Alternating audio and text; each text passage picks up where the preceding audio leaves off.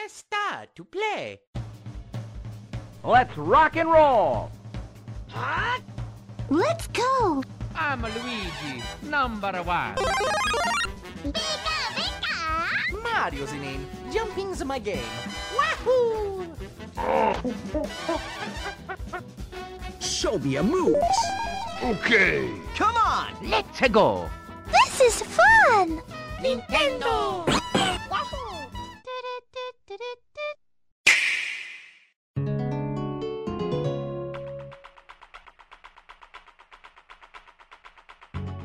Fala pessoal, tá começando mais um N-Blast Cast e hoje vamos falar sobre canelada. Coisa que a Nintendo fez e a gente ficou tipo, para que isso, velho? Pra quê? Pra quê? Não tem, não tem por que a Nintendo ter feito isso. E pra isso eu tô reunido com uma equipe de profissionais com um convidado especial. Olá, eu sou Elber Amalho e o profissional que realmente sabia do assunto, ele foi, ele foi ali, mas ele disse que eu seguro as pontas enquanto isso, tá?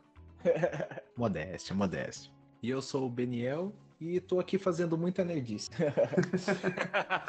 Eu sou o Mandrake. Eu queria começar aqui falando que só a gente só aponta os erros do que a gente ama.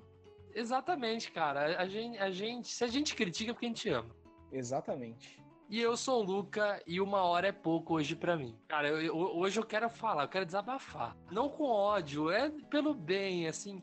Acho que todo nintendista vai entender a gente. A gente não tá fazendo pra hatear. A gente tá fazendo isso pra desabafar. Cara, olha, fãzão da Nintendo aqui. Tive Nintendinho, Super Nintendo 64, GameCube, Wii, pulei o Wii U, Switch, tenho minha coleção de Game Boys até hoje. Mas hoje eu tenho, eu tô- tenho que admitir que eu tô com tanto de ranço da empresa, viu? Eu me classifico como ex-nintendista. Polêmica. Olha, não é pra queimar largada, mas a Nintendo, ela judia. Ser nintendista e brasileiro é uma parada meio masoquista, né? Nos anos 90, eles mandavam, mandavam muito bem aqui no Brasil, tal, tinha parceria com a Gradiente, tinha fabricação local, tinha localização do conteúdo. Ah, eu lembro de jogos de Nintendo 64 com manual em português. Nesse tempo era mil maravilhas. Mas desde então eles foram meio que pouco se lixando pra gente? Ou pelo menos essa impressão? Enquanto todo mundo foi se importando com esse mercado de games que é enorme aqui no Brasil, a Nintendo foi largando. Mas antes da gente começar, eu queria lembrar a todos vocês que a gente se encontra lá no Spotify e também no seu melhor agregador de podcast. No Spotify é só digitar N-Blastcast e assinar lá a nossa playlist. E também quero lembrar a todos vocês para ouvirem os episódios do N-Blastcast até o final. Sabe por quê? Por causa de pós-crédito? Não. Não é por causa de pós-crédito. Também tem pós-crédito. Mas também a gente tem a nossa leitura de comentários. Então, se você quiser aparecer aqui, vá lá no site do Nintendo Blast e faça seu comentário agora mesmo. E olha, é certeza absoluta que você vai aparecer aqui.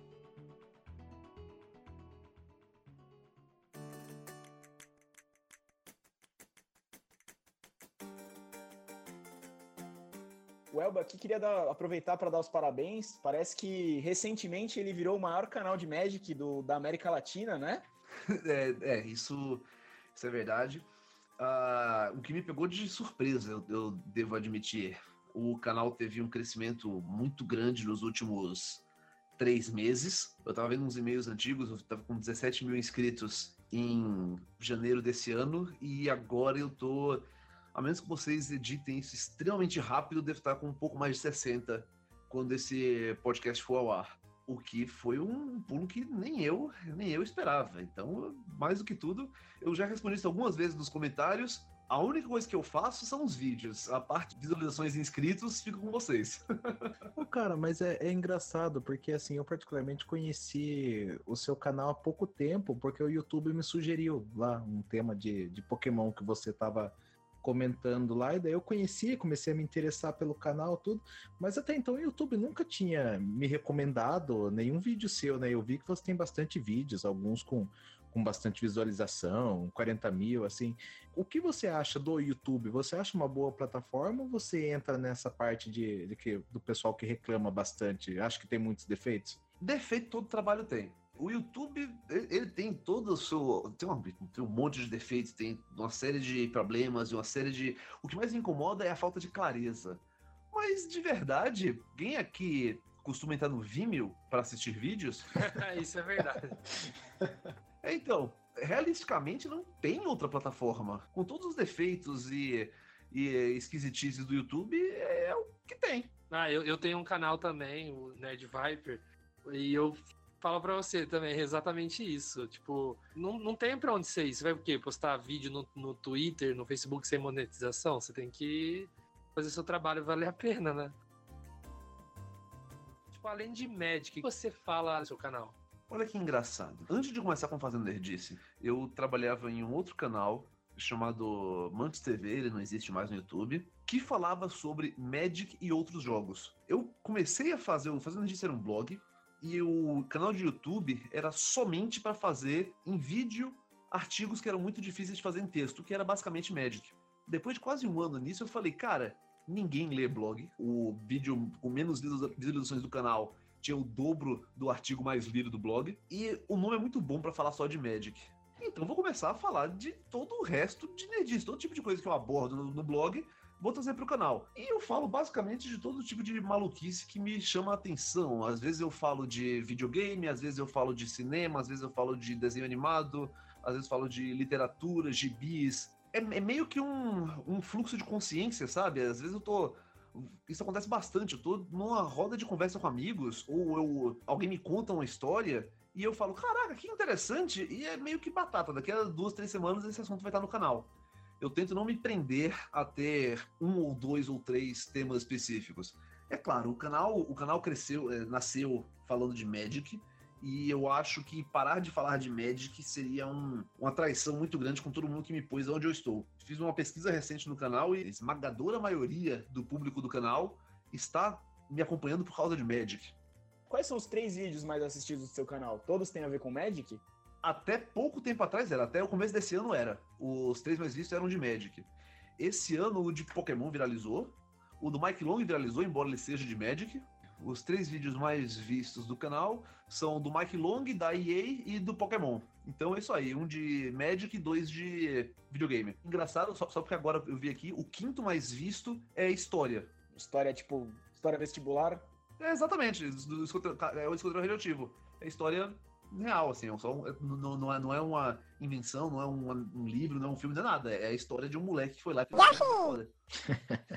E assim, o seu canal, ele tem um público bastante variado, né? Não é só videogame, não é só Magic, você aborda vários assuntos, então ele tem um público bastante variado. Tem algum público que você acha que reclama mais, um nintendista ou de Magic? Olha, tem um negócio que eu até me divirto, que é brigar os istas. Porque não é só nintendista, ou sonista, ou caixista.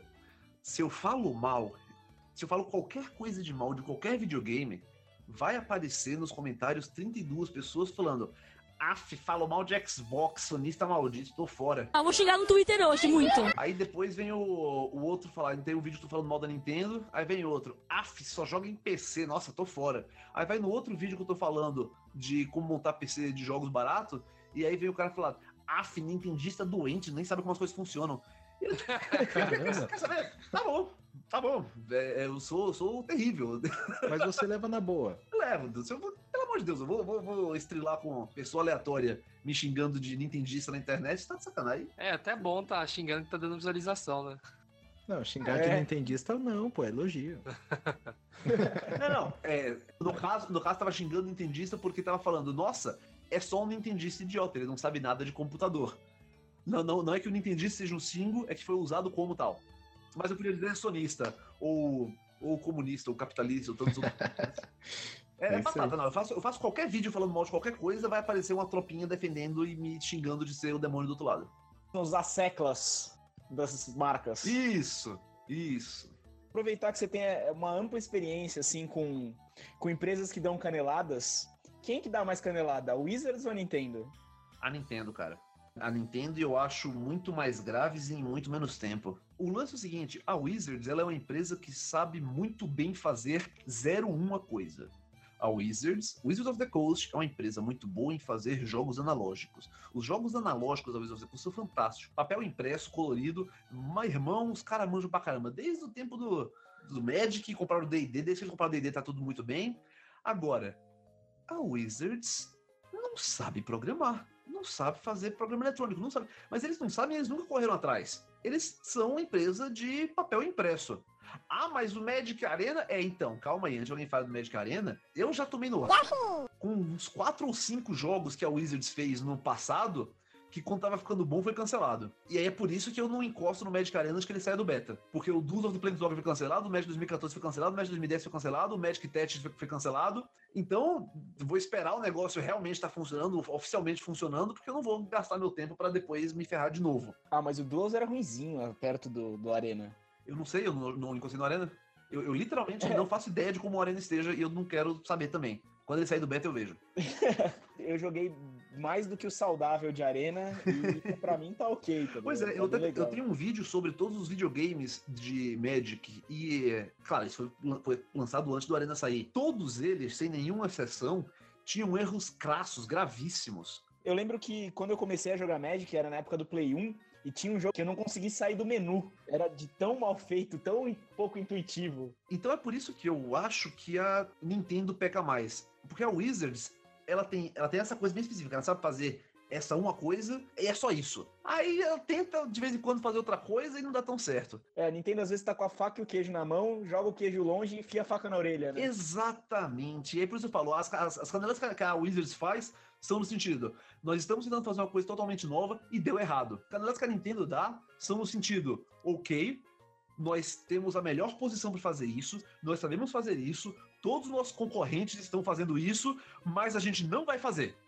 Por que, Nintendo? A gente não vai fazer. Mas por que, Nintendo? Se você perguntar de novo, eu te, te mando preso.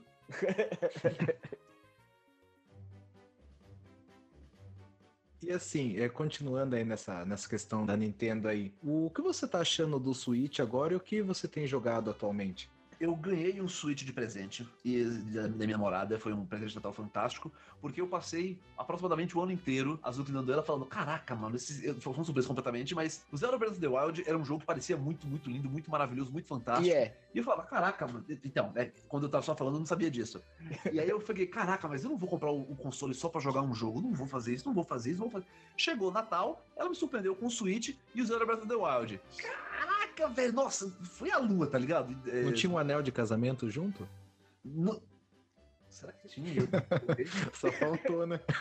Ele pode não ter visto e eu não culpo ele. Assim, se o, se o Zelda fosse um jogo ruim, já seria um puta presente. Só pelo Switch não é exatamente um buquê de rosas, tá ligado? É um negócio que é caro e tem que encontrar e pá. Então, foi, foi um presentão. Aí junto o fato de que o Zelda é de fato um jogo fantástico, maravilhoso, que justificaria comprar o Switch só pra ele. Agora, do Switch eu joguei Zelda, terminei Zelda. Aí eu comprei Mario Odyssey e no meu vídeo falando disso eu chamei o Mario Odyssey de Mario Galaxy o vídeo inteiro. Terminei o Mario Odyssey também, jogo fantástico, fantástico.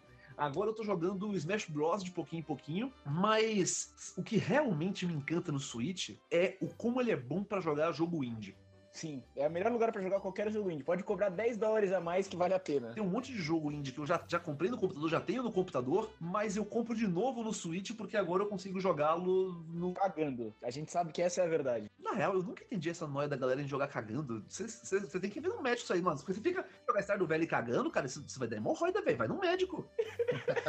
tá ligado? Eu, eu, eu, eu ia dizer, eu jogo, meu Stardew Valley, por exemplo, no ônibus a caminho do trabalho. Mais saudável. Exato. Enter the Gungeon, Stardew Valley, Hollow Knight, então, é, Darkest Dungeon.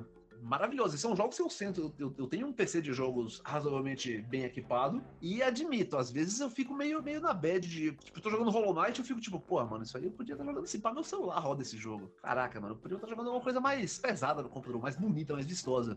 E aí, Jogo bom é jogo bom, né? Não tem gráfico, não tem. É, não, você está absolutamente certo. O jogo bom é bom. Mas é tão raro eu conseguir sentar no meu computador para poder jogar, jogar um jogo que eu prefiro jogar um jogo que eu preciso do computador para rodar.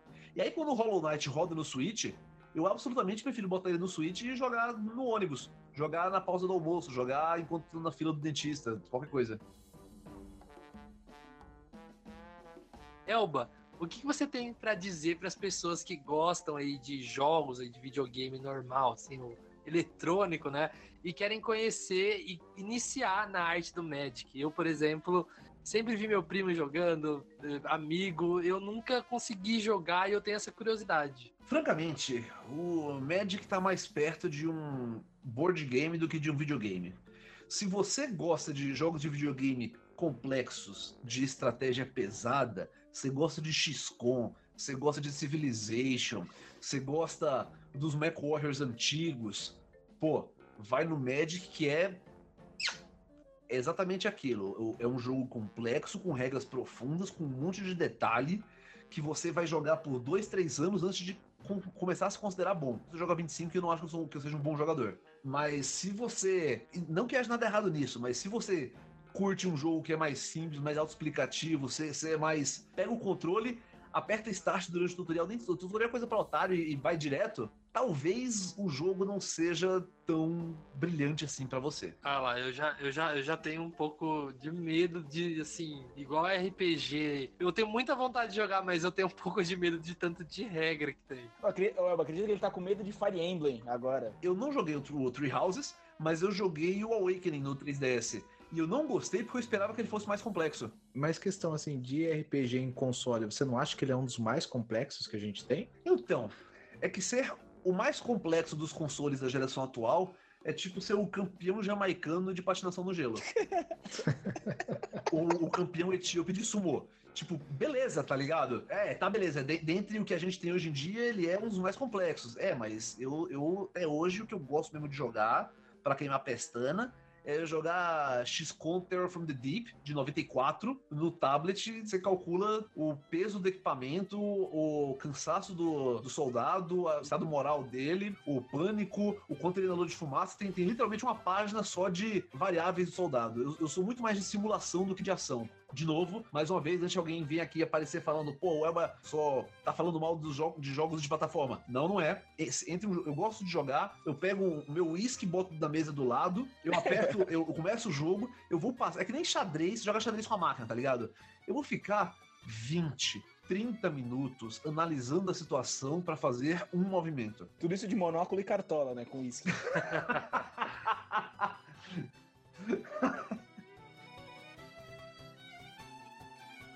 O que me chamou a atenção no Awakening foi justamente a questão que há muito tempo eu não sentia um frio na barriga em jogar jogos né, assim de videogame, né? Porque se você é, faz um movimento errado, você perde um personagem que você não vai ter de novo. Sabe a coisa que me incomodou no Awakening? Você perde pra valer, vírgula. Porque você perde pra valer, mas a história continua contando com aquele personagem. Isso me broxou de sobremaneira, porque assim, eu, eu perdi a, a irmã do personagem principal, aquela que é curandeira, em uma das primeiras missões. E eu falei, caraca, malucação, perdi a curia, o que vai acontecer agora? Aí acabou a missão, ela apareceu de novo. Eu tipo, oi? Ela apareceu na cutscene entre uma história e outra. E aí eu fiquei. Foi uma situação meio. A Iris morrendo e ninguém de uma Phoenix Down na hora. Tipo, filha, você está viva ou você está morta? Se está viva, venha lutar porque você ajudaria. Se você está morta, guria, some. Morri! E isso pra mim quebrou muito dessa- da imersão do Fire Emblem Awakening. Mais um erro da Nintendo, talvez, aí, hein? Puxando, voltando pro tema do, do podcast. Que será? Porque a Nintendo ela sempre trouxe os videogames como. Ela sempre tornou os videogames muito acessíveis para todos. Isso é uma, uma coisa que eles fazem desde a época do Nintendinho. É, o que eu acho é que a definição do que é acessível para todos mudou ao longo dos tempos. Nos anos 80, em que o padrão de videogame que as pessoas tinham era o fliperama, em que o jogo tinha que ser difícil para você continuar botando dinheiro, então as pessoas esperavam um jogo difícil, era uma coisa. 30 anos depois, ninguém mais tem saco de zerar Ghosts and Ghosts duas vezes sem morrer. Ninguém mais tem paciência ou tempo para isso. E a oferta é bem maior, né? Exatamente. Em 83, 85, quando entrou o Nintendinho que salvou o mercado dos videogames no- no- nos Estados Unidos, era Nintendo nada. Nintendo Entertainment System. Now you're playing. Hoje em dia, se eu pego um jogo que tá difícil demais, aperto Home X e vou para outro jogo. E você considera a Nintendo uma empresa atrasada ou não? Nossa, terrivelmente. Terrivelmente. A Nintendo tá chegando agora em 2005 e eu mal posso esperar para ver o que eles vão fazer quando chegar em 2010. Mas essa, essa é uma canelada da Nintendo, tá atrasada, sentada no seu trono de arrogância por ser tão boa em, se, por exemplo, faz jogos tão fantásticos quanto Zelda, Mario Odyssey, que você falou, que eu já não gosto tanto, mas eu admito que é um bom jogo, não tem como negar. O Mandrake é um, um jogaço, aceita isso. Só você não gosta, a única pessoa do mundo. Eu acho o Galaxy muito melhor. Inclusive, estranhei seu, sua confusão de Mario Galaxy com Odyssey. Achei uma heresia. Peço perdão. Mandar que você não é a única pessoa a não gostar. Tenho também um outro camarada que comprou Mario Galaxy, terminou a história principal e quer vender o jogo. Mas É, foi o que eu fiz. eu acho ele melhor que o Galaxy, eu acho ele melhor que o Sunshine e eu acho ele melhor que o 64. Mas você jogou o 64, né? Eu joguei o 64 no lançamento. Por isso que você acha. É, Que eu tenho a memória afetiva do Mario 64, velho. Não, eu joguei 64 no lançamento, eu comprei o 64 quando relançaram no DS e falei, nossa, que bosta. o lance é o seguinte, eu, eu não sou grande fã de plataforma 3D. Eu, eu, pra mim, o que torna o, o Mario Odyssey tão fantástico foi justamente ele conseguir me prender. Ele é de um gênero que eu não gosto e ainda assim, pra mim, o quanto eu gostei do Mario Odyssey seria tão fantástico quanto se eu adorasse FIFA 2020. É, é, eu vou ficar extremamente surpreso se isso acontecer.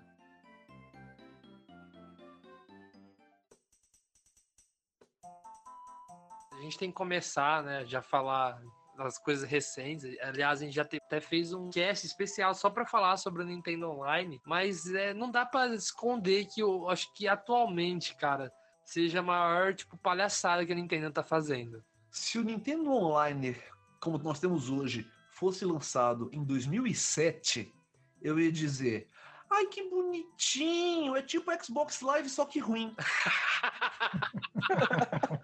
Exatamente isso. Não faz nada que a Xbox Live não fazia em 2007. Ah, dá jogo, dá jogo de Nintendinho grátis. Pô, que merda. A- O Xbox dava, a Xbox Live Gold dava jogo já. Emu Paradise também dava, hein? Não, eu, eu não tô nem falando de. Tô, tô aqui só entrando no mundo do 100% legal. Tô nem considerando. Finge que fosse. Finge que não existisse uma Paradise. Pô, um lado dá jogo de. Em 2019 dá jogo de Nintendinho. E em 2007 dava jogo de Xbox 360. É.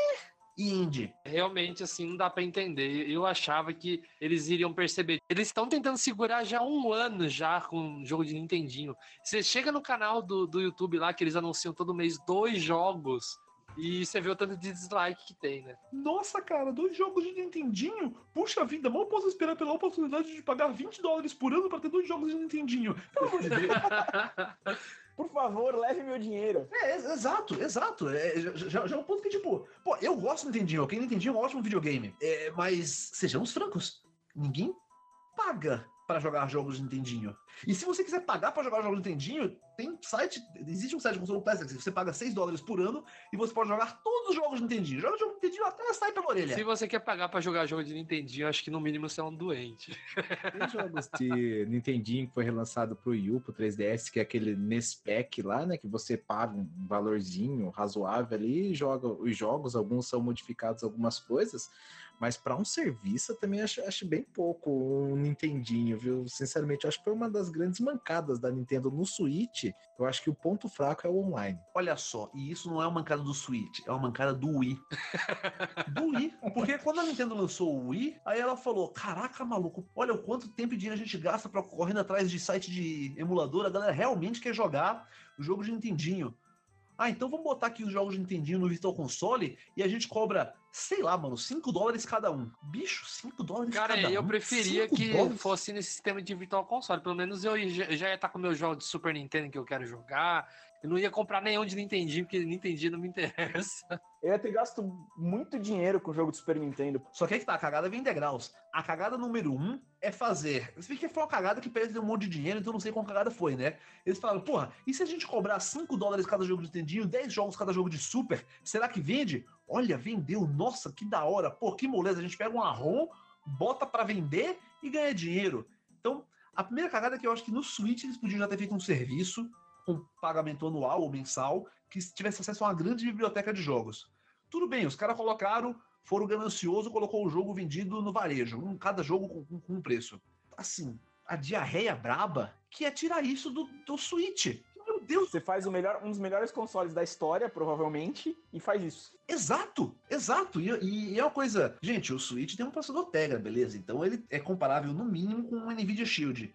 Nvidia Shield consegue emular jogos de GameCube e Wii. Existe. Então, então assim, Tudo bem, eu não abri o Switch, não analisei o hardware dele, mas eu sinto bastante tranquilidade em afirmar que ele conseguiria tranquilamente emular jogos de, de Nintendinho, de Super, de 64 e de GameCube. Algo de errado não está certo, né? Exatamente. Ok, vamos lá, Nintendo. A Nintendo pensou, hum, esse negócio de vender jogo no varejo não tá dando certo. De vender cada jogo a 5 dólares, 10 dólares não tá dando certo. Beleza, o que vocês podem fazer então? Será que eles podem vender, imagina um cartucho de Switch de 32 GB chamado Clássicos Nintendo. E aí nesse cartucho tem todos os jogos de Nintendinho que a Switch, que a Nintendo detém os direitos. Todos eles. Será que a Nintendo não descobriu que vender a esperança dá mais dinheiro? Que fazer a galera tá esperando que vai sair jogo do Super Nintendo e tá pagando online aí. Tanto que a Nintendo falou que teve lucro recorde com venda de, um- de assinatura Sabe por online. que eu acho que não? Primeiro, cobrar pra jogar online é a coisa número um que me faz ter raivinha de jogar em console. É uma, é uma, uma ganância, um, uma- um esfaqueamento de cliente tão sem vergonha, porque ainda mais o Switch, se, se ele tiver servidor dedicado, vá lá, vai, você tem que pagar o servidor que você tá mantendo, mas não, é tudo P2P. Eles estão tirando nosso dinheiro só porque podem. Tanto que eu, eu não tenho o Switch Online, que eu acho golpe demais. Mas você tá. O que eles fizeram, eles estão copiando o modelo da Sony e da Microsoft, que, hey, se estão dispostos a pagar para jogar online no PlayStation e no Xbox, devem estar dispostos a pagar para jogar no, no Switch também. E de fato a galera está. Então tá bom. Só que o serviço é ruim, né? Nem cheguei no, na qualidade. Eu, eu, eu tô evitando falar especificamente do, do online, porque, como vocês falaram, já fizeram um episódio inteiro sobre ele. Mas aí fala, ô, assim, da mesma forma que o Xbox, que a PS, a PS Plus te dá jogos grátis todo mês, e o Xbox Live dá jogos todo mês, nós também vamos dar jogos grátis todo mês de Nintendinho. Mas pior que isso tudo, pra mim, só o elefante na sala das cagadas da Nintendo, que é o Wii U. Você acha que foi o maior erro da Nintendo, Wii U? O Wii U foi um erro assim do nível que eu ainda insisto, eu, toda vez eu falo isso, e a galera cai matando em cima de mim. E, mas eu insisto, o Wii U foi uma cagada do nível, fecha as portas e sai do mercado de, de hardware. Vocês não sabem o que, o que estão fazendo. Você junta o lançamento do 3DS, assim, bem no lançamento, antes do price cut, junto com, com o Wii U, a Nintendo, eu, eu tinha largado mão. Aí beleza, eles revitalizaram o 3DS, lançaram o Switch, e eu digo, ô, verdade, eu estava errado. Os caras, os caras mandaram bem. Mas o Wii U, eu ainda digo, cara, foi uma cagada no nível, fecha as portas e vai embora. É que a Nintendo tinha muito capital pra queimar, né? Tipo, eu tava vendo na época do Wii U, assim, né? Que tava todo mundo desacreditado com a Nintendo. Ao contrário, por exemplo, da SEGA, que teve o Dreamcast, falhou e fechou a porta e saiu fora. Apesar de ser um bom console. O, não foi o Dreamcast que falhou, o Dreamcast não falhou. O, o Dreamcast foi o Switch da SEGA. O problema, da- no caso da SEGA, é que os últimos três consoles que eles tinham lançado tinham sido o Wii U's. Porque o Saturno foi uma. O 332X foi uma. O Sega CD foi uma.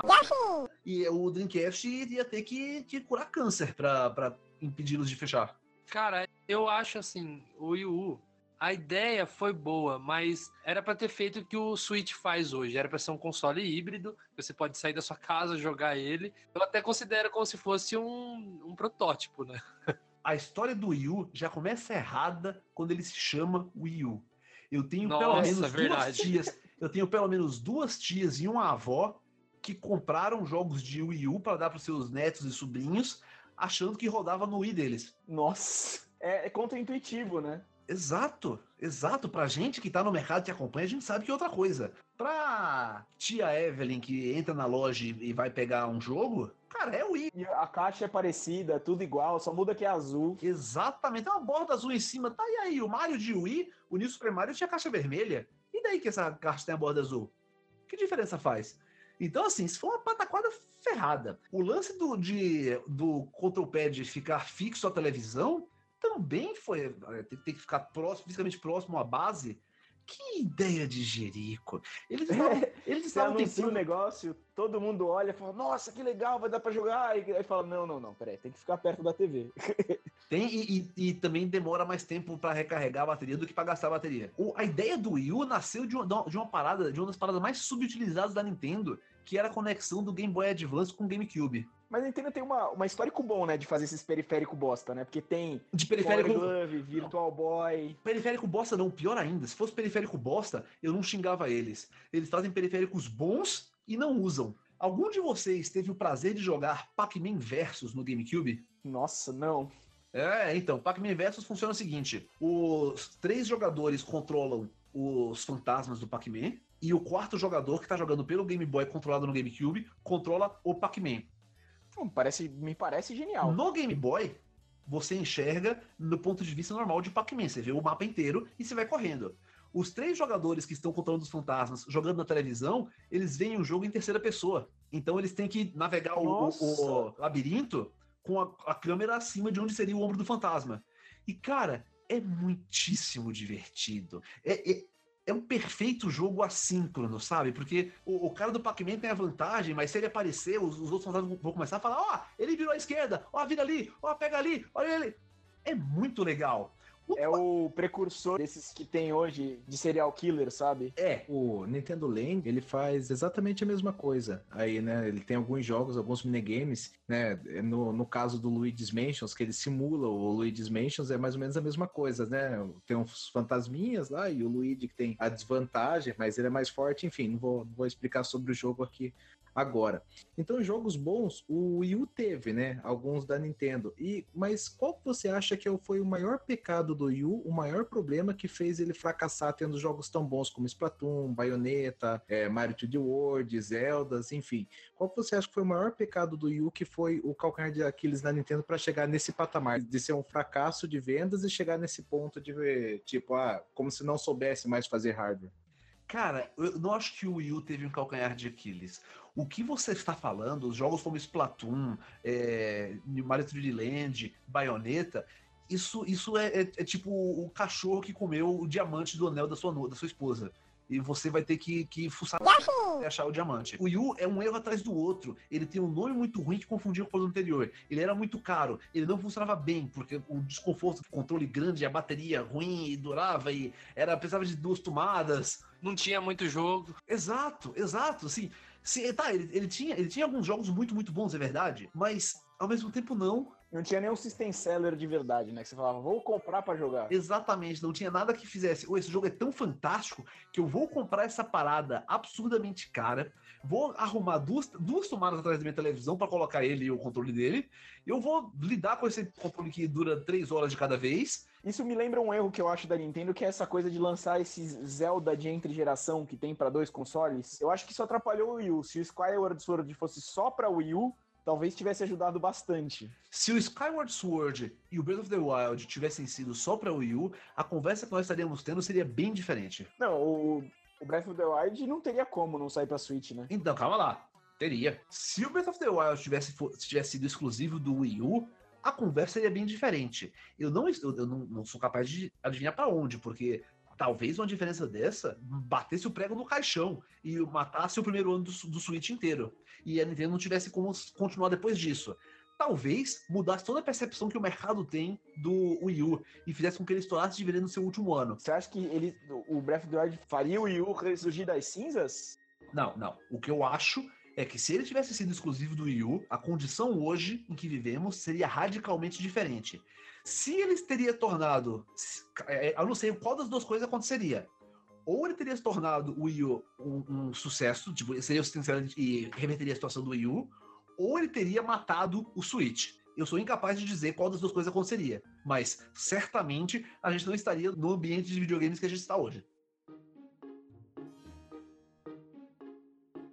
Acho que a gente não pode esquecer o, o CDI, né?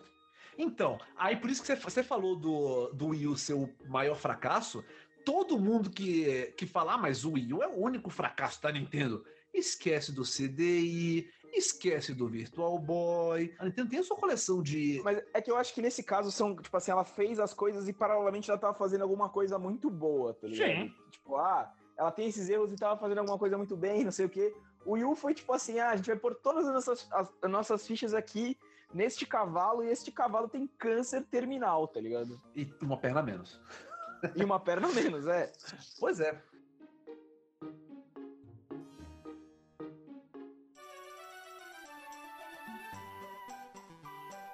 Só um pouco mudando assim o, o tema, que eu fiquei muito curioso. É, eu vi o seu vídeo lá, como eu já comentei, ah, em relação do, do Pokémon, e eu achei muito interessante a parte a hora que você, o jeito que você amarrou o assunto para você chegar na conclusão, né? Você passou pelo competitivo, passou lá no Pokémon Heart Gold, lá no, no começo do, do Pokémon, né? Foi trazendo as gerações. é, o que você tem a dizer, assim, de uma forma resumida para o pessoal que talvez não viu o seu vídeo, assim, é exatamente o ponto que você pega do, do maior erro da não ter a Nacional De- Dex no Sword Shield?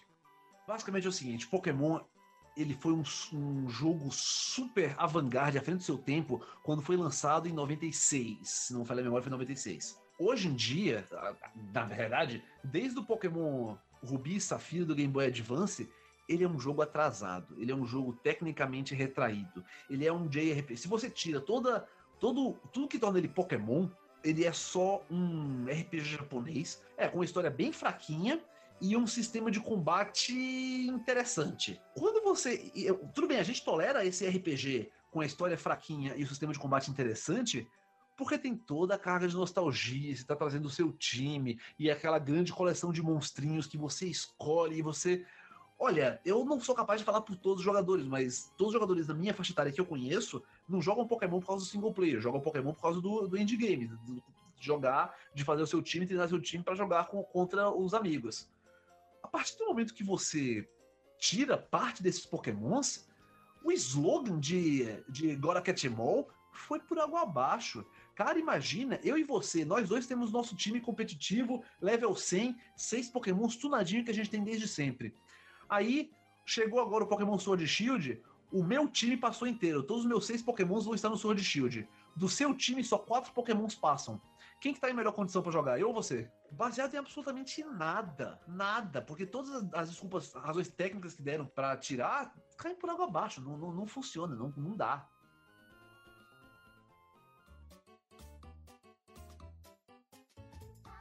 um assunto que está bem na mídia, que é sobre a Nintendo estar no Brasil, né? É, eu não digo fisicamente, a gente sabe quão problemático é isso, relação a imposto, essas coisas, mas rolou, né, uma campanha aí, aliás, Nintendo Blast e o N Blastcast aprova totalmente, apoia essa campanha, que é a, tipo a Nintendo ser mais presente no Brasil, não precisa estar aqui fisicamente, mas dar um suporte maior, quem sabe, né, no, na tradução de jogos, porque a gente vê o descaso que é, cara, tipo, nunca teve um Pokémon oficialmente em português. Olha, se fosse descaso, eu não me incomodava. Não é descaso, é malícia. Não satisfeita em sair do Brasil, a Ni- a Nintendo não saiu do Brasil completamente. Ela deixou sua representação legal, deixou seu, seu, seu escritório de advocacia munido de plenos poderes, para que, para quê? Para correr atrás de quem vendia Switch no Mercado Livre. Quando o Switch era lançamento, os caras estavam excluindo e banindo quem vendesse Switch no Mercado Livre. Por quê? Porque a Nintendo disse que não quer vender no Brasil. Nossa senhora, mano. Então, eu digo, se Mas fosse. por que você acha disso? Peraí, porque eu acho. Porque eu acho que isso aconteceu? É, é, é, só assim, eu achei interessante sua linha de pensamento.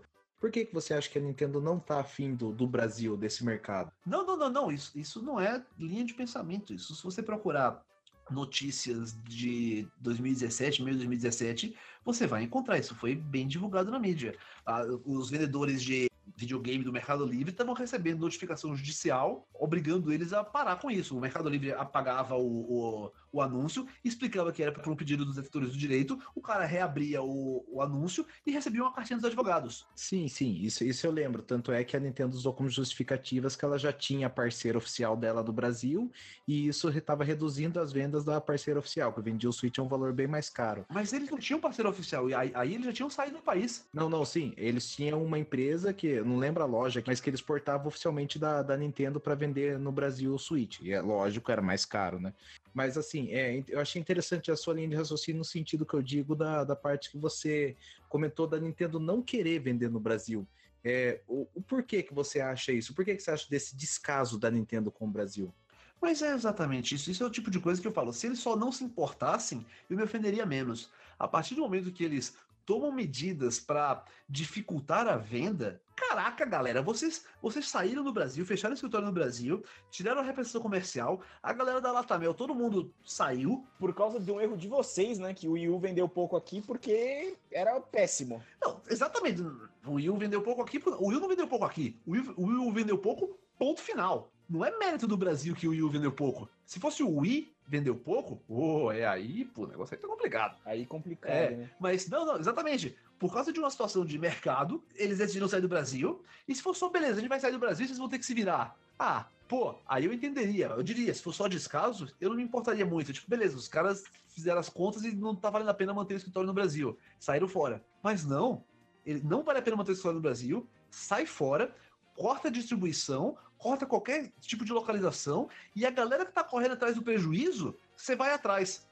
Ou seja, literalmente não quer vender. Eu peguei o meu Switch, peguei... É, é complicado, né? A situação é complicada, tipo, porque se você for ver do, do ponto de vista, assim, do, do engravatado, fez bastante sentido, né? Tipo, ele viu lá, mó bosta, o, tipo, ah, vendeu mó bosta aqui, tipo, vendeu mal no mundo inteiro, mas no Brasil vendeu pior que balão de chumbo. Aí vamos sair do Brasil, tipo, do engravatado a posição é ok, mas essa malícia realmente é, é, é chata, né?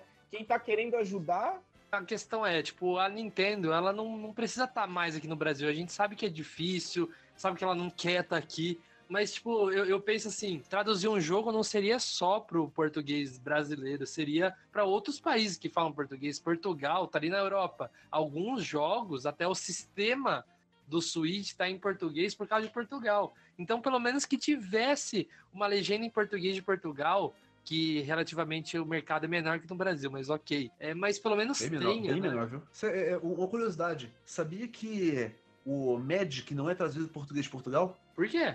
Não, Porque não o é. Brasil é maior, né? Exatamente, é, é português brasileiro. Em Portugal, as cartas são vendidas em inglês. Até carta fran- em francês é difícil de achar. O, o Brasil é atualmente um dos maiores consumidores de jogos, tipo, total, né? fazer um ponto nisso aí. Quando a Nintendo saiu do Brasil, é, eu lembro que teve uma declaração, não vou lembrar agora a aspa certinho e nem quem falou, mas um, dos- não sei se era um dos representantes daqui, enfim, né? Para não falar besteira, eu não vou entrar muito em detalhes. Mas eu lembro que eles é, sugeriram que no Brasil você não consegue manter uma empresa sem entrar no sistema, né? Vide corrupção. Digamos assim, se você não pagar propina para as pessoas certas, essas coisas assim. Então eles, que- é, eles sugeriram, entre aspas, Uhum. que eles estavam saindo por causa disso. É, você acha que se fosse isso mesmo, se isso acontecesse, seria uma justificativa ou você acha que mesmo assim é muito cagar para os fãs? Pera aí, você tá me dizendo que a empresa que tem fábricas na China tá dizendo que no Brasil não dá pra, não dá pra ficar porque você tem que entrar no esquema? É, exatamente, né? É, é, vamos supor se fosse, se fosse isso aí. Vamos supor que o, que o Shigeru Miyamoto tivesse saído. Pessoalmente veio aqui e falou disso. Não aconteceu, mas vamos fingir que aconteceu. Shigeru Miyamoto veio e falou: Eu vou sair do Brasil porque é um país corrupto que se você não entrar no esquema, você não consegue vender nada. Pô, é, foda isso aí. Vamos supor que, que, foi, que isso aconteceu. Aí eu olho pra ele e falo: Bicho, fábrica na China você tem, né? Em, que, em que você precisa de autorização do governo chinês para abrir empresa, para contratar pessoas, para treinar pessoas, que você precisa literalmente atender as qualquer qualquer eu tenho um vídeo a respeito das exigências do governo chinês é, referente à produção de produção e distribuição de Magic na China e como isso afetar, porque às vezes o cara virava, o governo virava e falava, escuta, a gente vai estar mandando um fiscal aí e se tiver alguma carta impressa com a figura de um esqueleto, vai ser todo mundo fuzilado. Ô, louco. É, exato. Então você tá me falando que isso você acata, porque a Nintendo tem fábricas na China. Mas o Brasil é muito difícil porque você tem que entrar no esquema? Aham, é, parece. Desculpinha esfarrapada, né? É, é, não, é complicado, mas eu acho que foi. Eu acho que juro que foi essa parada de, tipo, o cara engravatado viu um gráfico lá e falou, ó, corta esse mercado aí. Isso eu concordo. Se fosse isso, eu não brigava. Se fosse só isso, tipo, puta, o Wii U vendeu mal, a gente tem que. É muito caro manter o escritório no Brasil, porque de fato é muito caro manter o escritório no Brasil. É, imposto trabalhista, imposto de escritório, imposto de tudo isso. Tem uma, é muito caro. Tem uma banca de limonada, cara, no Brasil. Exatamente. Então, se fosse só isso, o cara viu a conta e falou: putz, não vale a pena investir no Brasil, eu acharia uma pena, mas não ficaria, não ficaria irritado. Mas, ô, Elber, eu acho. Eu, o que, que eu acho? Eu acho que, tipo assim, a gente não tem como saber, porque é coisa interna deles. As empresas, as coisas são geridas por pessoas, né? E Certo. as pessoas têm motivos because reasons. Certo? Eu acho que acontece que, assim, ah, tipo, os caras pegaram dados estatísticos. O maluco da caneta, do dinheiro, assim, do, no dinheiro, o modo de dizer quem toma a decisão, né? O cara que tinha a decisão pra tomar já não ia muito com a cara do Brasil. Beleza. Aí ele olhou lá, You're fired. olhou lá e falou, ó, olha só, vendeu nada o Yu, vendeu nada no mundo inteiro, mas o cara já tinha Mas esse, tinha esse viés de confirmação, né? O- o- já achava que o Brasil era um mercado ruim. Ah, vendeu muito pouco, vamos tirar, entendeu? Eu acho que teve essa desculpa, eu acho que não foi sem desculpa, entendeu? Tirar não é o que me incomoda.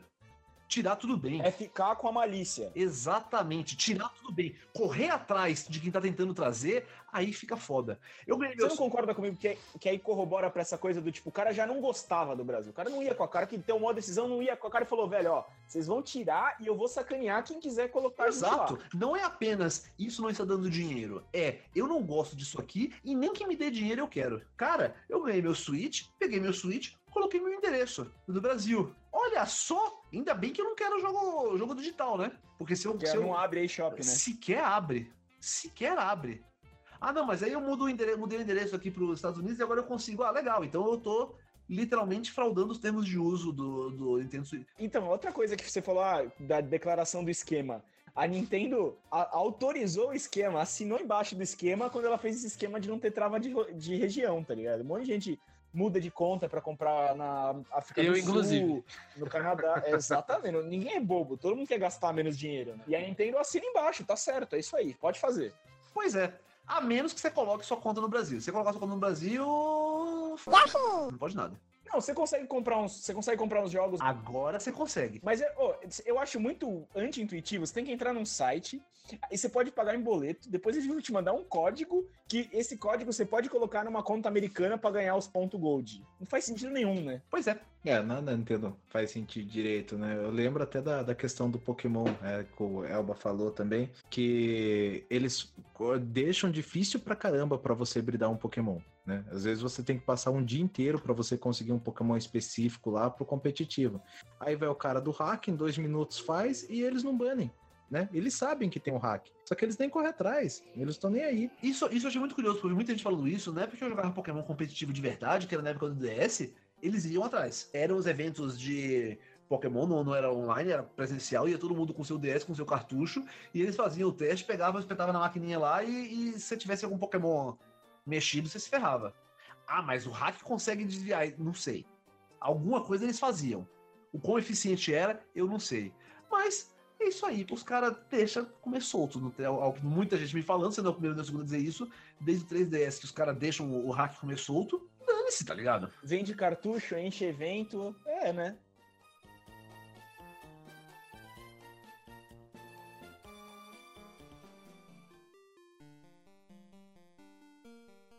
A gente tem que falar aqui, acho que é uma, é uma borrada, assim, uma canelada histórica da Nintendo.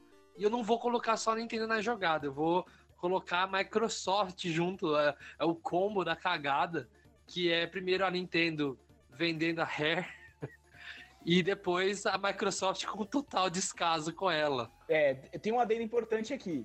Esse é o maior fã de Donkey Kong da história do universo, provavelmente. Eu, nu- eu nunca, eu nunca vou perdoar o que a Nintendo fez, cara. Era pra gente ter hoje em dia, assim, lançamento. Eu, eu ainda sonho com isso. Um dia que a Nintendo vai lá, acordo com a Rare e Banjo tá chegando aí, quem sabe, pra abrir portas pra isso. Gente, notícia: a Rareware tá produzindo o novo Donkey Kong Country. Imagina essa notícia, cara. Ah, cara, eu, eu gostei tanto do Tropical Freeze. Nossa, eu, eu não acho que não, não chega nem no pé. Cara, eu acho que tanto o Tropical Freeze quanto o Returns, eles mudam completamente o- umas mecânicas de Donkey Kong. Eu sei que tem que atualizar e tal, mas tem certas coisas que não se muda. Por exemplo, é você utilizar macaquinho. Tipo, um macaquinho, você se feriu, você vai pro outro. Esse negócio de ter vida, cara, foi horrível. Pra mim, acabou o conceito do jogo. Eu acho que Donkey Kong não é nem a maior vítima, viu? Ah, sim, tem o Banjo aí, o Kong. Se, vo- se você, se você tá se doendo com Donkey Kong, olha Perfect Dark. É, Perfect Dark não tem como. Perfect Dark. Gold, cara, GoldenEye, feito pela Rare, a galera não tá lembrada que GoldenEye foi o primeiro jogo de tiro do mundo a ter dano diferente por área onde o tiro acerta. Headshot foi inventado em GoldenEye. Exato. Os caras inventam headshot e aí você vende eles logo depois. O. Não, mas era o Perfect Dark. Perfect Dark é o primeiro jogo a você conseguir jogar com dois analógicos. Sabia disso? Se você tem o Perfect Dark no Nintendo 64, você consegue conectar dois controles, player 1, player 2, e aí você controla metade da, da Ana com cada, com cada mão. Então você Nossa, joga com sabia. dois analógicos. É, você controla o, o movimento dela pra frente, pra trás, pra um lado e pro outro com o seu dedão esquerdo e você controla a mira com o seu dedão direito. Tal qual um jogo de PlayStation 3. 10 anos antes, mais que 10 anos. Pois é. Aí, vamos, aí saiu Perfect Dark Zero pro Xbox 360. Eu mando um, um pirulito pra quem me falar alguma coisa boa de Perfect Dark Zero. O nome. Não, o nome também é uma... Essa questão aí da, da, da Nintendo e da Rare teve um pouco de forçada de mão da Rare também. Não foi só, não foi 100% culpa da Nintendo Ah, nesse mas- caso. Olha só o que os caras já fizeram e estavam lá presos na Nintendo. Preso. Tá? Os caras inventaram mil coisas, fizeram alguns dos jogos mais famosos que venderam consoles. Eles tinham cacife pra pedir alguma coisa, né? Pra forçar um sim, pouco. né? Sim, é que quando começou também a debandada foi na época do Conker, né? A Nintendo não ficou tão contente com o Conker Bad for Day. Cara, o lance da venda da Rare é bem fácil na real. Se você chega com um caminhão cegonha, grande, um caminhão biarticulado, grande o suficiente, cheio de dinheiro até a tampa, você compra absolutamente qualquer coisa. Se você acha que não, você só precisa de um caminhão um pouquinho maior. A Microsoft já era muito maior do que a Nintendo. E a Microsoft estava decidida a entrar no mercado de videogames. Vamos lá, quem que faz videogame bem pra caramba? Pô, essa tal de Rare. Quer saber? Quanto custa pra você me vender essa Rare? Não, não vendo. Dou 10 bilhões. Ah, tá pouco. Te dou 20. Eu não sei quanto foi a venda, mas eventualmente chega em um preço e vai. Aí, a Nintendo perdeu a Rare, a Microsoft comprou uma empresa que sabia fazer videogame, mas ela não sabia como gerenciar, e ficou. Todo mundo ficou meio na. Exceto o cara da Nintendo que ganhou um pátio cheio de dinheiro. É, é, assim, a Rare, no começo, ela não foi vendida, não foi a Nintendo que vendeu a parte, né? A Nintendo detinha 49% das ações da Rare. Certo? E daí foi quando a Microsoft chegou, tentou comprar, a Nintendo falou que não ia vender de forma alguma, ela foi e comprou os outros 51%. É. Que pertencia aos donos, o Tim, não sei das quantas lá. Enfim. E comprou 51%, e daí o que, que a Nintendo ia fazer? Ou ela abria mão dos 40%, ou ela ia ter. Mas você concorda que se você trabalha, se você trabalha há tanto tempo com alguém, com uma empresa, você tem um, um relacionamento, você tem um poder pra conversar Sim, ela, pode- ela poderia ter comprado. A Rare, inicialmente a Rare foi e ofereceu pra Nintendo. Foi mais um caso dessa malícia que o Elba falou, porque se ela tem 49% das, das ações da Rare, ela recebe dividendo, né? É, mas a Nintendo é chucra, né? Ela não quer dividir as marcas dela. De novo voltamos à Nintendo com seu pensamento retrógrado que tá parado no século XIX ainda. Exatamente. Século XIX, a Nintendo manda catapultas quando vai negociar as coisas pra fazer cerco nas outras empresas. Pois é, exato. O que, que a gente poderia, tipo, qual seria a maior urgência da Nintendo de arrumar agora, nesse exato momento? A internet existe, trabalhe com ela. Para de me O dar Brasil jogo de também- Nintendinho, pelo amor de Deus. E o Brasil, né? Eu acho isso é uma coisa muito retrógrada. É um país que o mercado de games é o que mais cresce e a, e a Nintendo parece que não tá nem aí. Faz uma eShop X online, num site. E o o melhor, a melhor coisa que a Nintendo tem acima das outras empresas é você poder pagar seus jogos com boleto. E é só, tá ligado? E, na real, do jeito que eles fazem, eles não têm assim, porque eu também posso comprar um cartão com código do- da PSN na, nas americanas. Porque Exatamente. O, o, boleto, o boleto está basicamente comprando um cartão via boleto.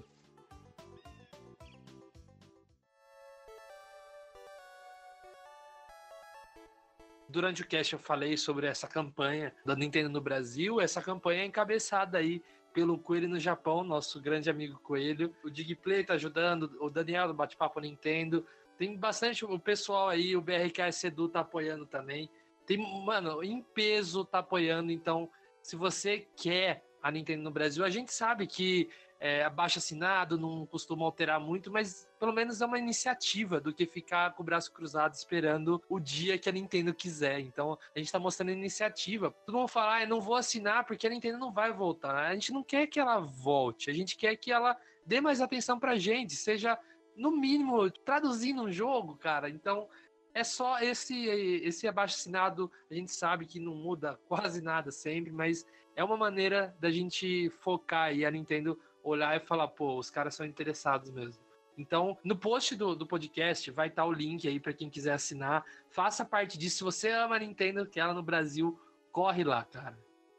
E também vai, vou me adiantar aqui, eu espero que tenha também o link do canal do Elba, que veio fazer essa participação aqui. Você que gosta de nerdice, que vai lá, que é um excelente canal. E se você tem algum interesse em Magic, também é um excelente canal para você ir conhecendo assim, porque Magic pra mim uma coisa que atrai muito é essa, não só a lore história do Magic, mas a lore do jogador de Magic. E isso tem bastante no canal do Elba, vocês vão gostar, pode ir lá, que eu recomendo. É, e eu queria agradecer a participação do Elba, cara simpaticíssimo, né? Participou aí por ter dedicado o tempo aí para participar com a gente. Eu que agradeço, fico muito feliz de ser convidado, fico muito feliz de participar. E, bom, obrigado pelo convite. Como vocês, como o Luca viu, a pior parte é conciliar, a- é conciliar a agenda, mas eu gosto muito disso, de gravar podcast, de conversar, de discutir. Adoro.